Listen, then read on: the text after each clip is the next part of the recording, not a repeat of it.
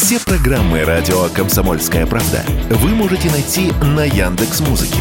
Ищите раздел вашей любимой передачи и подписывайтесь, чтобы не пропустить новый выпуск. Радио КП на Яндекс Музыке. Это удобно, просто и всегда интересно.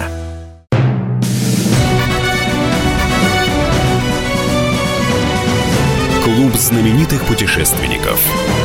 Совместный проект Русского географического общества и радио «Комсомольская правда».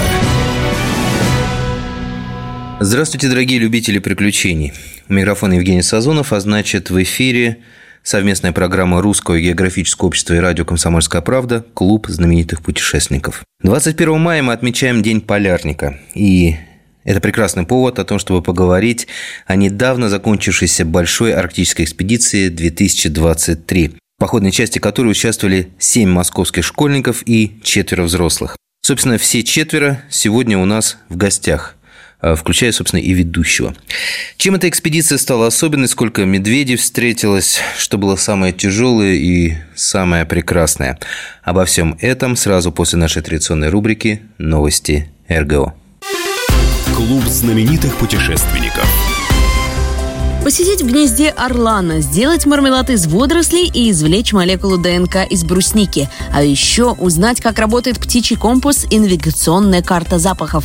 Все это лишь малая часть развлечений, приготовленных в этнопарке «Географика». Здесь 11 и 12 июня пройдет фестиваль «Дни науки и природы» на Белом море. Примерить на себя роль ученого смогут и дети, и взрослые. Вход бесплатный для всех гостей. Добраться до парка можно трансфером из Беломорска.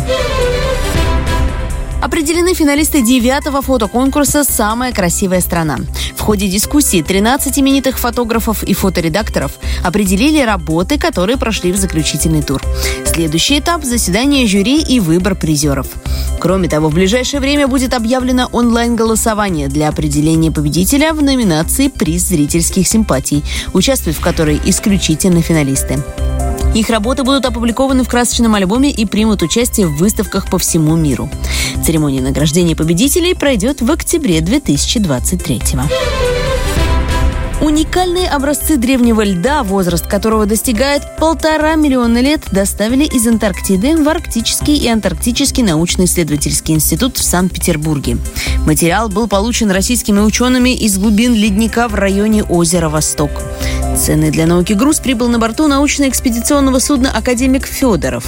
Он расскажет много нового и интересного о прошлом нашей планеты. По мнению ученых, в те далекие времена произошла перестройка климатической системы, и эту информацию можно использовать для будущих прогнозов. Клуб знаменитых путешественников. Итак, сегодня в эфире сразу все взрослые участники походной части Большой арктической экспедиции 2023. Это руководитель экспедиции, директор учреждения в системе московского образования лаборатории путешествий, кавалер Ордена Мужества, известный путешественник Матвей Шпаро, заместитель руководителя экспедиции Кирилл Усанов, Надежда Куранина, председатель Совета регионального отделения российского движения детей и молодежи «Движение первых» города Москвы и ведущий клуба знаменитых путешественников Евгений Сазонов. Итак, друзья мои, завершилась большая арктическая экспедиция 2023 – и хотелось бы узнать у руководителя этой экспедиции Матвея Шпаро, как оно, получилось ли, доволен ли, счастлив ли? Слушай, Жень, ну у нас, по-моему, вообще получилось все на 100%. Мы все, что хотели, все сделали. И самое, самое первое, что вот мы хотели сделать в нашей замечательной новой экспедиции, это каким-то образом ее отстроить от тех других, не знаю, там 15-16 экспедиций, которые вот я вел на север и на Северный полюс. Нам, у нас получилось, потому что у нас все-таки был абсолютно замечательный состав. В этот состав вошли ребята, которые э, являются представителями нового российского движения детей и молодежи движения первых. Но это абсолютно замечательные ребята, и нам удалось вот по крайней мере, тому отряду, э, которым я руководил, удалось пройти по местам российских первопроходцев и ребят, людей, которые открывали север. Ну и вот, мне кажется, вот московские школьники, они прочувствовали вот эту связь времен, связь поколений. И это вот очень хорошо, и меня это как-то очень сильно вдохновляет на будущие какие-то подвиги, будущие поступки, будущие экспедиции. Справка. Большая арктическая экспедиция – традиционный с 2008 года лыжный автономный поход московских школьников и студентов.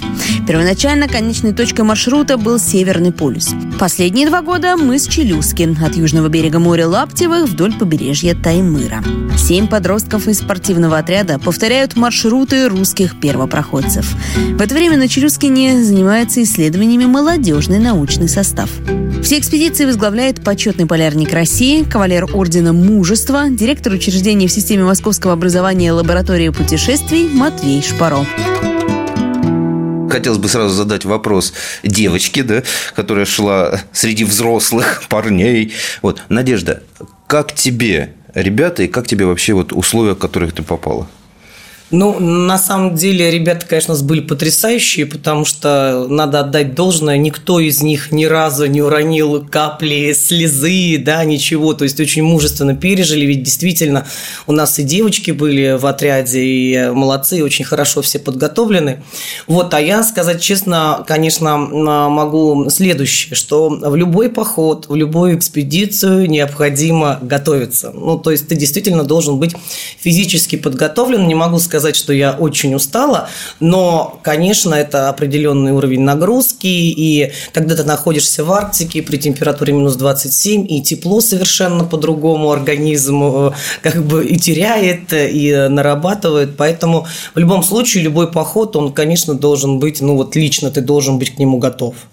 Не было ни разу сожалений? Какой черт меня понес на эти галеры? А, нет, не было ни разу сожалений, даже когда были сильно натерты ноги, и ты шел, вот думаешь, господи, но сожаления не было. А, потому что действительно совершенно это уникально. Это уникальное место. Вообще, в целом, это уникальная ситуация, что ты можешь провести 10 дней и провести 10 дней на море Лаптевых, вернее, на льду море Лаптевых. Курорт. 10 дней на море, курорт. Да. Ну, судя по тому, с какими лицами загорелыми вернулись, то это действительно был курорт. И многие не верят, что были не в Абу-Даби или не на Средиземном море, а на море Лаптевых. Кирилл, ты как человек, который отвечал за отбор детей, вот расскажи конкретно, сколько было детей в начале и как и они отбирались?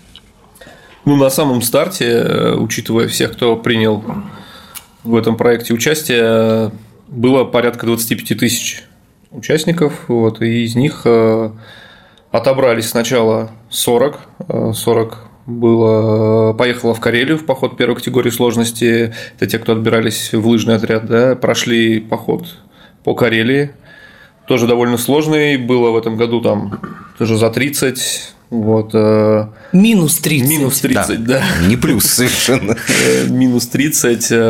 И, соответственно, из них мы уже отобрали 7 человек, которые попали в Арктику. И то же самое было примерно с научным отрядом. Тоже 40 человек. Э, у них, конечно, было не в Карелии, у них в подмосковной Рузе были учебно-тренировочные сборы двухдневные, из которых тоже 7 человек отобрались и поехали уже в Арктику нам из Челюскина. Вот, этот, вот это вот сито такое жесткое, в начале 25 тысяч, в конце 7 человек, ну, 14 человек, да, вот, а оно всегда себя оправдывает, сбоев не было? там в этот раз, в прошлые разы? Ну, как показала экспедиция, видимо, оправдала себя это сито. Во всех, всеми был доволен? В целом, да. В целом, да. Хорошо, давайте вернемся в начало. Итак, большая арктическая экспедиция 2023. Чем она отличается от предыдущих экспедиций?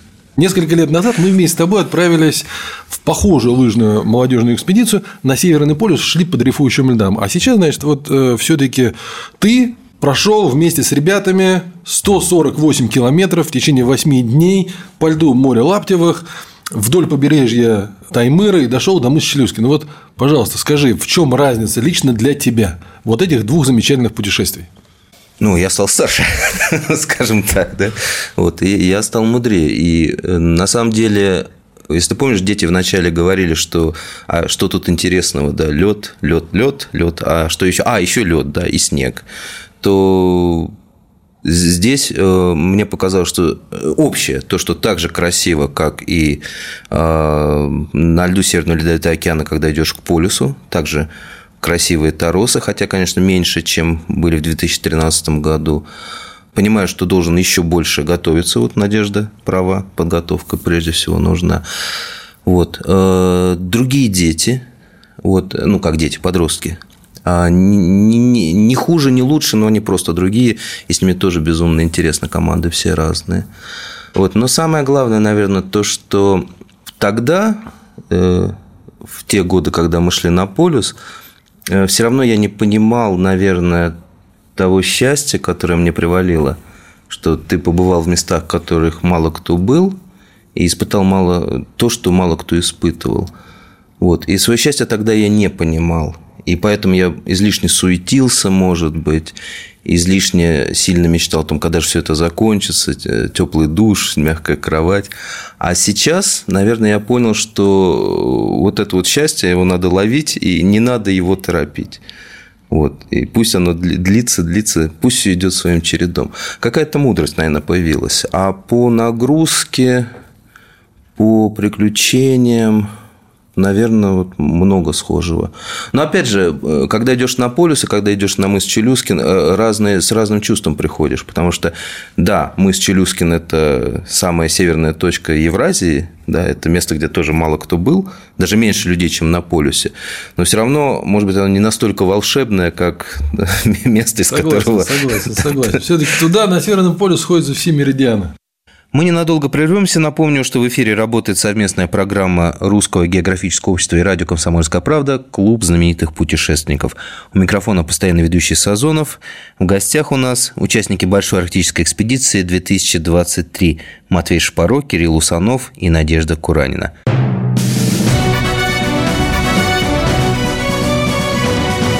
Клуб знаменитых путешественников. Совместный проект Русского географического общества и радио «Комсомольская правда». И снова здравствуйте, уважаемые радиослушатели. В эфире совместная программа Русского географического общества и радио «Комсомольская правда» «Клуб знаменитых путешественников». У микрофона постоянно ведущий Евгений Сазонов. А в гостях у меня участники Большой арктической экспедиции 2023 Матвей Шпаро, Кирилл Усанов и Надежда Куранина. Кирилл, у меня конкретный вопрос. Вот дети, которые в начале, вот эти 7, 7 человек лыжников, да, вот которых ты ввел в экспедицию, да, и 7 человек, которые через 8 дней ты вывел из экспедиции, они чем отличались? От... Они как изменились? Они стали лучше? Конечно, стали лучше. Как минимум, они загорели. Хорошо, так по-дубайски. Вот. Как и все остальные. Вот. Конечно, они поменялись. Э, сложно сказать как они поменялись, да, но они поменялись, и наши там ежедневные беседы в палатке про те же все эти первооткрыватели и все остальное, то есть вообще, и мне кажется, там какое-то, ну, не мировоззрение, это, наверное, громко, а как-то, ну, вот какое-то понимание всего этого приходит в процессе. Те же наши беседы про север, про наш, э, все это дает какие-то результаты. Ну, там про физику и все остальное говорить, наверное, нет смысла. Естественно, они там как-то стали сильнее. Слушай, а вот откуда они знают, э, что когда впереди идет человек, да, товарищ, и у него, и ему трудно тащить сани, да?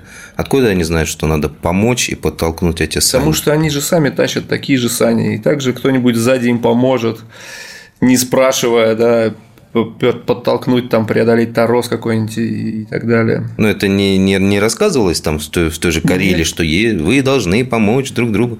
Или это само приходит? Это само приходит. Ты же идешь так же, тащишь такие же сани, тебе так же тяжело, и ты хочешь, чтобы тебе кто-нибудь там сзади помог. И такая помощь и приходит от товарища. Да. Матвей, вернемся как бы в начало, то, что я пытался уже сделать. Итак, а, большая арктическая экспедиция. Почему там две команды? Почему нельзя было ограничиться, ну вот, спортивный рекорд, ребята прошли вдоль берега за 800. Вот. Ведь здесь же еще вторая команда, которая чем занимается? Где она? Но все-таки э, изначально, когда, когда мы предложили Департаменту образования Москвы создать этот проект, он все-таки называется, назывался и называется Большая арктическая экспедиция. Здесь в этом названии заложен изначально определенный смысл. Значит, мы ни в коем случае не, не хотим брать на себя лавры каких-то первооткрывателей, еще кого-то, но чуть-чуть соприкоснуться с великой северной экспедицией, мне кажется, вот получилось, значит, великая северная и большая арктическая. Чуть-чуть чуть-чуть э, небольшая перекличка существует. Значит, нам нужно было сделать так, чтобы большая арктическая экспедиция была чуть-чуть похожа на Великую Северную. Значит, должна была быть массовость. Ну, вы знаете, массовость благодаря тому, что в школах Москвы проходили различные уроки от полярников, неделя Арктики в московских школах, квизы арктические, диктанты арктические. То есть, это вот все те активности, в которых, как Кирилл сказал, участвовал порядка там, 20-25 тысяч московских школьников. И дальше, значит, это вот все участники экспедиции, они все получили дипломы, то, что они участники большой арктической экспедиции. И дальше ты получил диплом, то, что ты участник большой арктической экспедиции. И дальше нам нужно было сформировать все-таки несколько настоящих экспедиционных отрядов. Значит, один экспедиционный отряд – это был вот такой вот лыжный, спортивный, патриотический, который прошел по местам, э, которые открывали ребята, которые открывали путешественники 280 лет назад. А второй отряд мы изначально решили сделать научным, который отправился на самую крайнюю точку материка, на мыс Челюскина, туда, к этой точке стремился лыжный отряд, для того, чтобы на мысе Шлюскине вместе с российскими учеными-метеорологами на э, метеорологической станции имени Федорова в течение 7-8 дней провести различные исследования. Исследования природы, исследования снега, исследования воды, исследования вот, окружающего мира. Значит, нам удалось собрать э, различные задания от научных институтов российских, Э, и эти научные институты нас попросили вот в рамках этих заданий провести определенные исследования. Не только, значит, вот, там, не знаю, соленость воды, э, соленость снега или, не знаю, там, состав этого снега, но и такие вот более серьезные научные исследования, например, в области э, магнитного склонения. Значит, у нас две девочки занимались исследованием магнитного склонения на мысе Челюскин в рамках этого Э, научного отряда, а две других девочки занимались исследованием магнитного склонения по пути следования лыжного отряда. Ну, значит, ты это все, ну, все с видел. С теодолитом и... мучились. Да, все видел. Значит, вот тогда, когда все уже начинали отдыхать, все остальные участники, две девчонки, вне зависимости от э, Температура окружающей среды, ветра, холода, пурги, не пурги, они, значит, ставили теодолит, пытаясь, значит, там получить какие-то значения. Ну и дальше эти все значения сейчас э, собираются вместе, передаются в Новосибирский Институт исследований магнитных склонений, значит, оттуда, откуда появилась эта вот задача. Ну, и я думаю, то, что эти данные будут э, полезны вот в качестве такого э, в качестве вот дополнения общих данных о движении магнитного полюса, потому что это, в общем, вообще такая принципиально важная задача понимать, как же он движется. Он совсем недавно был на территории Канады, сейчас он уже приближается к нам. Этот магнитный северный полюс, непонятное создание. Потому что все правильно. Даже он понимает, куда надо двигаться. Что надо идти навстречу. Могу сказать, что уже даже есть результаты измерений. Уже? Да, есть, э, прислал нам Николай Николаевич как раз из Новосибирского университета, который приезжал к нам. И как раз благодаря нашим э, измерениям удалось понять, что там в какой-то один из дней, когда мы были в экспедиции, была сильная магнитная буря, и полюс в этот день сместился там почти на 100 километров. Ого. И это Ого. наши девчонки открыли. Да. И это наши девчонки сделали. Удивительно. Кирилл, провокационный вопрос. Вот э, научный отряд или лыжный отряд? Лыжный, конечно. Почему? Ведь научный отряд же спокойно сидишь. Открытие делает. Челюскин, исследуешь. Научная работа прекрасно.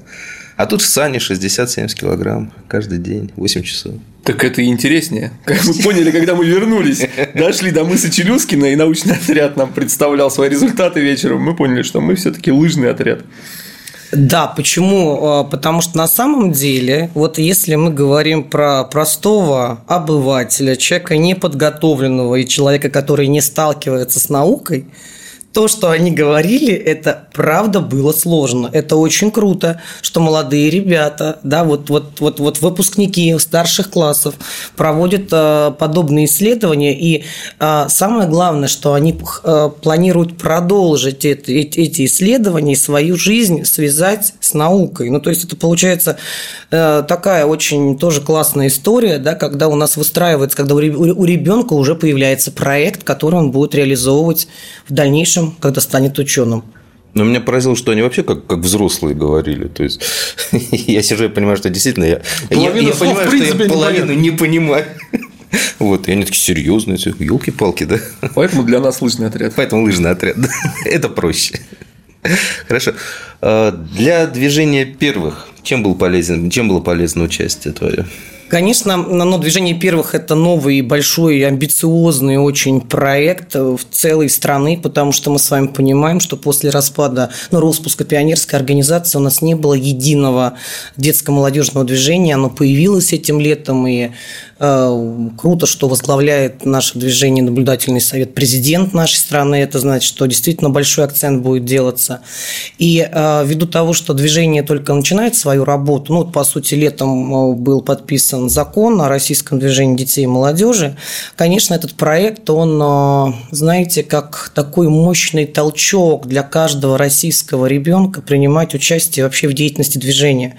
Совершенно уникальный проект, проект, который может может простимулировать э, и твою физическую активность, и твое интеллектуальное развитие да, для того, чтобы оказаться в подобной экспедиции или в подобном проекте. И, конечно, сама идея, вот, которую мы с Матвеем изначально закладывали, что ребята из движения первых, они называются, мы называемся первые, первые прошли по следам русских первооткрывателей. Ну, мне кажется, это прям такая вот а, содержательная фраза, и она, в принципе, раскрывает во многом философию ну, вот этого года. Скажи, ну вот ты работаешь с подрастающим поколением, да, как говорили раньше. Вот все эти 8 дней э, тесно приходилось работать с этой группой. Вот э, что нового ты для себя открыла? Какие новые подходы, может быть, нашла? Ну, вот вы знаете, я последние годы замечаю, что уровень самостоятельности ребят, он серьезно возрастает. И неважно, дети эти участвуют, ну, подростки, как ты говоришь, участвуют в экспедиции, либо они просто живут обычной жизнью.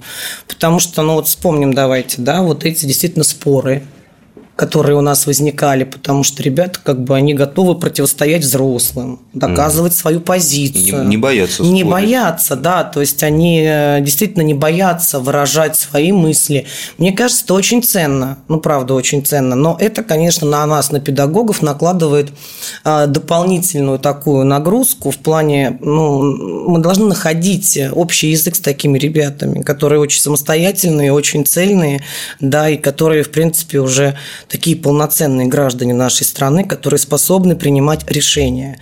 И вот эта тонкая такая работа а, да, с менталитетом ребенка, вот как бы это прям для меня было открытие. Я тоже подумала, что, наверное, мы вот тоже в рамках программ для наставников, для движения в городе Москве прям вот отдельно поговорим на эту тему, что старшие ребята, они прям уже очень самостоятельные. И самое главное, что у них складывается мнение в отношении разных вопросов вопросов, и политических в том числе вопросов. И, мне кажется, нам нужно особое внимание вот на это обращать. А мы снова ненадолго прервемся. Напомню, что вы слушаете совместную программу Русского географического общества и радио «Комсомольская правда» «Клуб знаменитых путешественников». У микрофона Евгений Сазонов. В гостях у меня коллеги и друзья, участники Большой арктической экспедиции 2023 Матвей Шпаро, Кирилл Усанов и Надежда Куранина.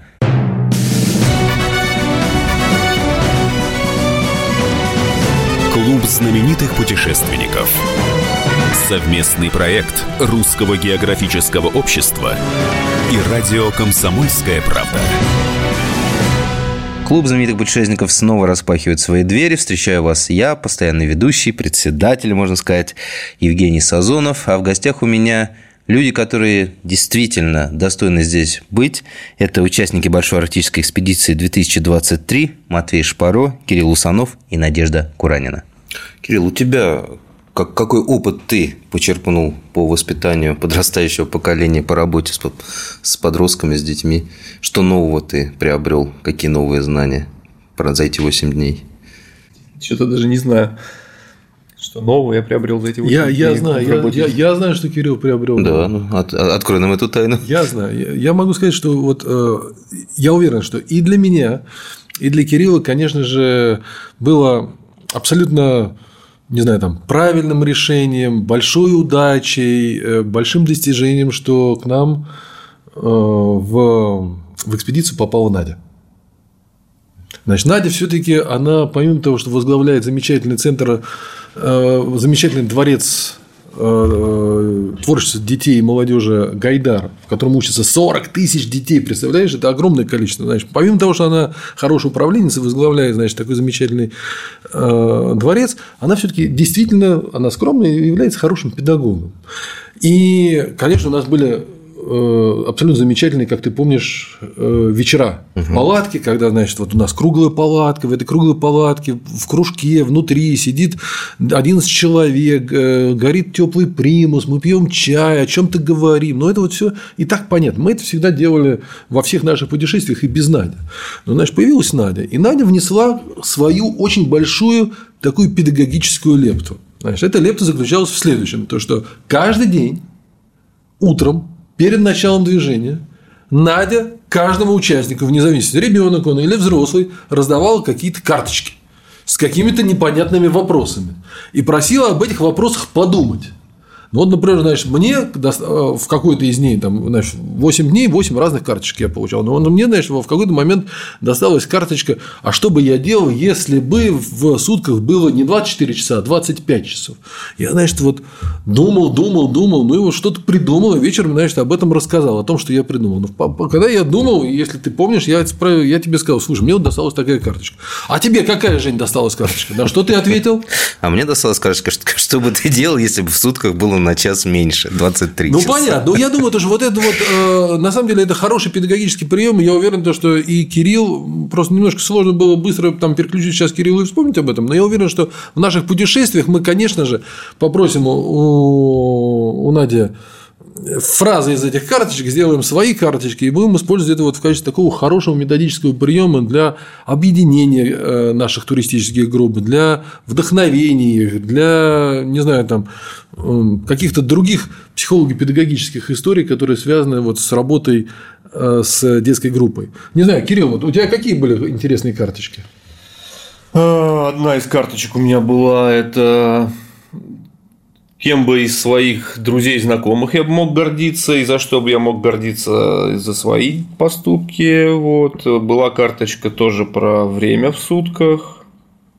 То есть мы их потом передав... ну, сдавали вечером обратно. Надя, у тебя какая карточка была такая самая запоминающаяся? Про сыворотку правды. О, да, Кому да, да, бы я да. эту сыворотку бы дала, если бы такая возможность была у меня? Ну, И смотрите. какие три вопроса ты задала бы? Да, и какие бы три вопроса я задала? Ну, смотрите, И здесь... вот, на- про- прошу прощения, и все-таки вот на, вот на такие вопросы у тебя должно было быть несколько часов. Вот ты идешь. Вокруг Восемь- белое восемь безмолвие. часов, да, значит, да. Ты погружаешься, э, у тебя нет вот э, каких-то отвлекающих моментов. Ты фактически находишься в состоянии медитации. И вот если в этом состоянии медитации ты получаешь какое-то такое вот задание подумать, то, конечно, у тебя голова, она вот э, просветляется, и ты реально думаешь вот об этом вопросе, об этом задании, и много чего придумываешь. Да, конечно, здесь, э, конечно, одна из задач в первую очередь, это чтобы наши участники, ну, чтобы было чем заняться на протяжении 8 часов, потому что сам себе ты такой вопрос никогда не придумаешь. Никогда. Вот. Это первое. Ну, абсолютно никогда. А второе, все-таки, вот Матвей, ты уже сказал, это отличная, не просто команда формирующая история, а это отличная история понять, что думает твой товарищ. Вот когда вечером мы сидим, обсуждаем, и ведь специально у нас была такая история, что карточки мы потом перемешивали, ну и а, некоторая карточка два раза звучала. И вот, по сути... Из разных уст. Да, из разных уст это возможность э, найти ответ, ну, не один ответ, а уже сразу несколько ответов на вопросы. Да, хорошая история На получилась. самом деле даже не только про других, даже про себя. Тот же вопрос, вот кем бы я там из знакомых мог гордиться, у меня не сильно вызывал сомнений, да, я там сходу придумал ответ. А вот про свои поступки так вроде сходу и не придумаешь, а потом за день я что-то столько поводов придумал, что к вечеру уже выбирал просто что сказать. А оказывается, на самом деле есть чем гордиться-то. Скромняга. Ну, так и надо. Однако. На примере этого вопроса. Хорошо. Что было самым трудным в походе для каждого из вас, Надя? Ну вот, э, несмотря на то, что я педагог со стажем большим, серьезным, вот э, мне было не совсем просто выстраивать коммуникацию с ребятами. Я уже выше ответила вопрос, почему. А, вот, это был очень интересный опыт и достаточно сложный был опыт. Ну да, дело в том, что у нас был, например, там парень Саша Кригер. такой. Да. Ну вот. Прекрасный и парень. У него была очень э, четкая, э, четкая позиция по многим взрослым вопросам.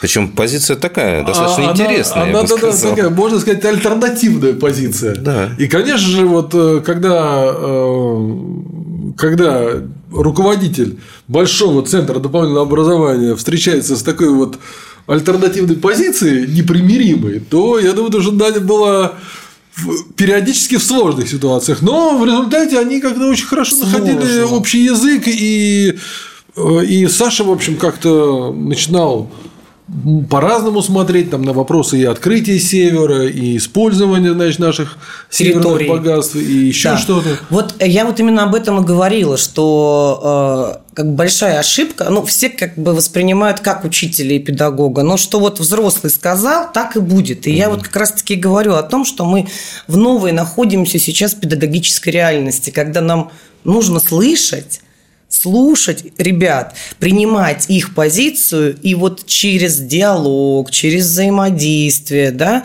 а, с ними контактировать и, ну, может быть, где-то дополнительно пояснять какие-то вещи, то есть расширять их кругозор, да, чтобы, вот как сказал Матвей, эта позиция, она не застолбилась, а действительно имела возможность измениться. И это правда, было непросто для меня, вот честно в этом признаюсь. Знаешь, я себя поймал на мысли вот сейчас, что а, а ведь мы с ними разговаривали не как с детьми и не как с подростками. Мы с ними разговаривали как со взрослыми.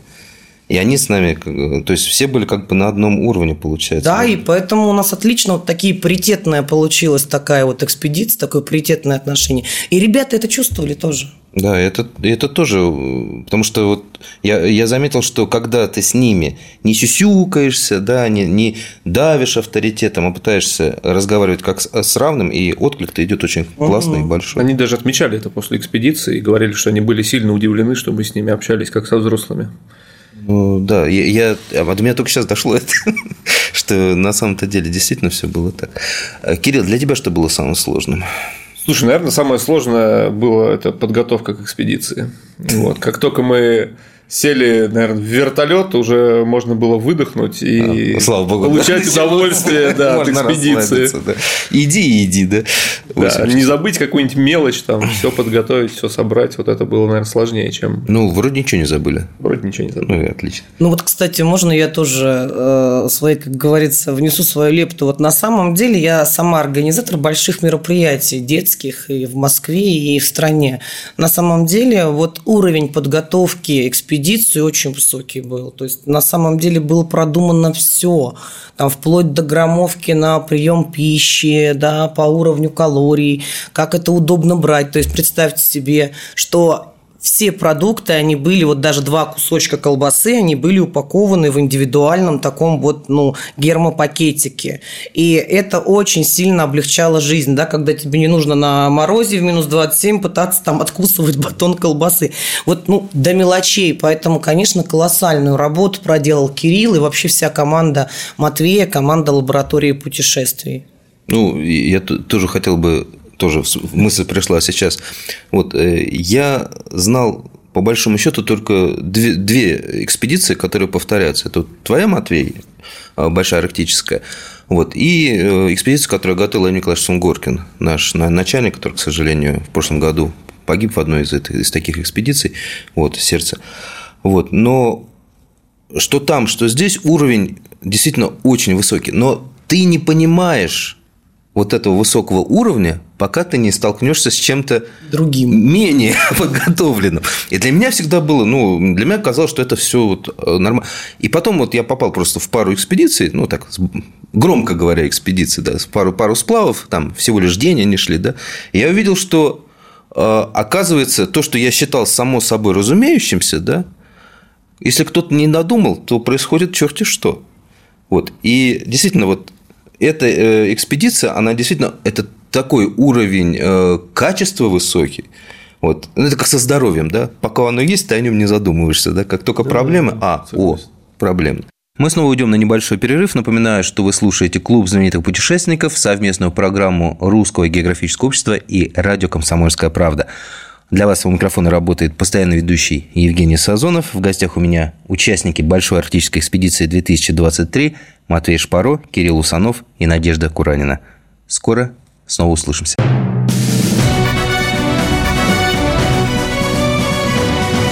Клуб знаменитых путешественников.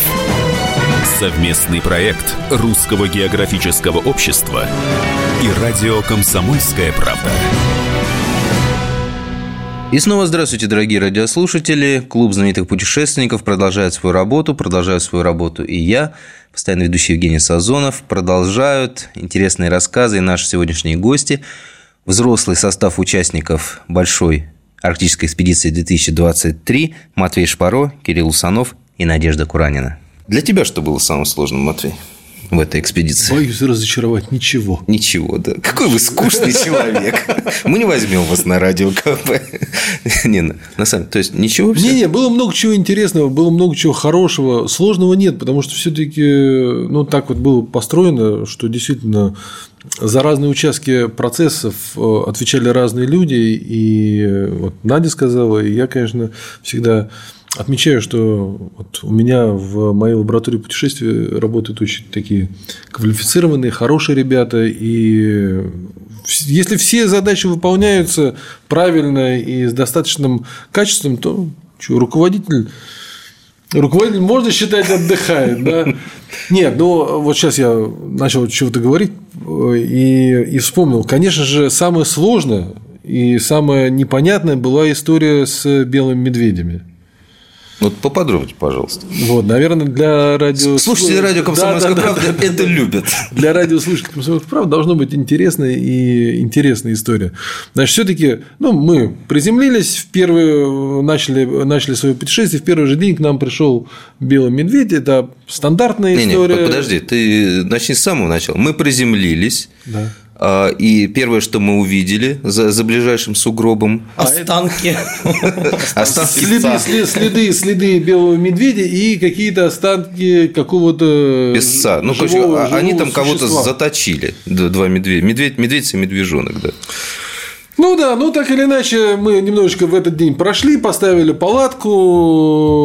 Защиту натянули, как положено. Установили сигнализацию от белых медведей. А сигнализация от белых медведей, это значит, э, э, она представляет из себя несколько лыж поставленных по периметру палатки и между которыми натянута на высоте 30-40 сантиметров э, веревочка. Если медведь или если какое-то существо проходит и задевает эту веревочку, то раздается громкий сигнал, который сигнализирует людям в палатке – о том, что вот кто-то нарушил периметр. Значит, история очень похожа на растяжку, угу. которая применяется там при всяких спецоперациях, но значит, только без взрывов, а с неким сигна... звуковым сигналом. Значит, это сделано в основном для того, чтобы ночью Тогда, когда мы не видим, кто приходит, чтобы мы проснулись и были готовы к встрече с э, хозяином Арктики. Ну, так или иначе, вот мы поставили палатку, натянули сигнализацию. В этот день я был дежурным, значит, начали разводить примус, прибегают ребята, говорят, что вот там идет к нам тот самый хозяин Арктики, белый медведь.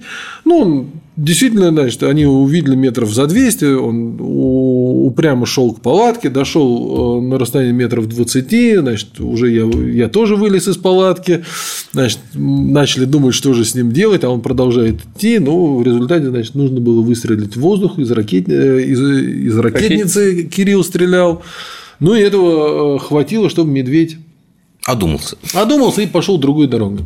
В принципе, на этом э, можно считать, история э, почти что заканчивается. Но дальше все-таки было большое развитие.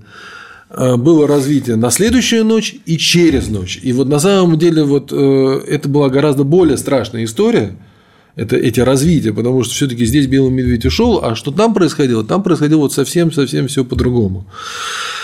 Значит, на следующую ночь мы тоже поставили лагерь, окружили его сигнализацией, поужинали, в общем, все хорошо, легли спать, и в 3 часа ночи раздается вой сирены, потому что кто-то нарушил периметр нашей палатки. И вот кто-то, видимо, движется к нашей палатке. Значит, вот э, на улице минус 25, минус 30. Я, выска... я вылезаю из спальника, вот, в, не знаю, там, условно говоря, в трусах, в майке, э, расчехляю свое ружье э, и в носках, не понимаю вообще, чего делать. Ужасно страшно выходить из палатки, вот она воет, эта сирена, а нужно выйти из палатки. И вообще вот выйти из палатки к белому медведю – это самое страшное, потому что ты не знаешь, вот э, с какой стороны к палатке он подходит. Может быть, ты вот выйдешь, и вот в этот момент он будет прям там стоять. А может быть, он наоборот, пока э, ты там выходишь в одной стороне, может быть, он решит идти не через вход в палатку, а куда-то в другое место, и там, а дети спят, и на самом деле вот я это все себе в голове прокручиваю, а сигнализация орет. Внутреннее напряжение мое очень сильно нарастает. Я выхожу из палатки с ружьем и вижу, что никого нет. Оказывается, один из участников экспедиции не очень хорошо поставил лыжу и ночью под действием ветра, эта лыжа, дрянь такая, упала на сигнализацию. Таким образом, э, произошло нарушение периметра и начался вой сигнализации. Хорошо. Это вот, э, скажем так, неприятные воспоминания, да? А вот самое приятное воспоминание, Матвей, что самое приятное? Самое красивое, может быть? Самое красивое в этот раз э, во время нашего путешествия было очень много солнца. И, конечно же, вот это вот солнце, арктическое солнце, которое светит по бескрайним снежным и ледовым полям моря Лаптевых, и лучи солнца попадают в снежинки, и в результате ты идешь фактически по морю каких-то бриллиантов и алмазов – которые всячески светятся, переливаются. Где-то я слышал в какой-то арктической песне по поводу вот этих вот алмазов э, ледяных, да, которые можно вот собирать руками. Вот я вот шел в какой-то момент и э, очень четко для себя представлял, что вот можно брать вот прям эти вот бриллианты, которые светятся, и собирать их. Это было очень красиво. И, конечно же, я не всегда шел первым. Ты вот, и вообще это вот моя, так сказать, стратегия, мой, мой, мой способ поведения. Впереди пускай идут ребята помоложе, а я вот шел позади, и, конечно, мне очень было приятно смотреть вот на то, как замечательно движется наша команда, не знаю, там, или одной линией, или, значит, каким-то веером. Ну, значит, ребята двигаются вперед, и они, значит, что-то открывают для себя. Опять же, в какой-то момент я начал отождествлять эту вот нашу экспедицию с песней Высоцкого, то, что вот нужно идти за горизонт и посмотреть, а что же там, есть там за горизонтом что-нибудь или нет. Но это не в буквальном смысле слова, а вот в таком вот метафорическом, в переносном смысле слова. Я уверен, что каждый из нас, да и я в том числе, значит, вот мы отправились в эту экспедицию для того, чтобы посмотреть, а вот что там находится за горизонтом наших возможностей, за горизонтом нашего восприятия, за горизонтом наших э, фантазий. Что же там находится? Красиво-то, а? Кирилл, что было самое хорошее, самое красивое? Ну, да все было прекрасным. Погода прям была, как сказал Матвей, прекрасная. Артика ласково встретила Очень, да, да, да. Даже в тот день, когда мы шли там по этому снежному молоку и не, не видели рельефа, все равно было красиво. Даже когда мы шли в какой-то день по колено в снегу, торопили спереди, тоже было красиво. Мы даже поначалу снимали, как там лыжи под снегом, еще что-то. Вот, но мне особенно почему-то запомнился день, когда мы дошли вот до этого здоровенного поля Торосов, ну, прошли остров Фрам, тоже было солнечно, красиво, и потом дошли до Торосов. Мне прямо эти Торосы понравились, я там бегал с камерой вперед-назад несколько раз. На второй день уже, конечно, Торосы не такого так, удовольствия не, не приносили, когда мы второй день шли по этому полю бескрайнему. Но прям это, ну, они действительно там были местами большие, красивые, голубые торосы. Жалко, что их за пару дней до этого еще снегом припорошило. Вот. Ну и потом, вот когда мы через день дошли до... перед островом Заря, вот этот огромный айсберг, не айсберг, что это было, не знаю.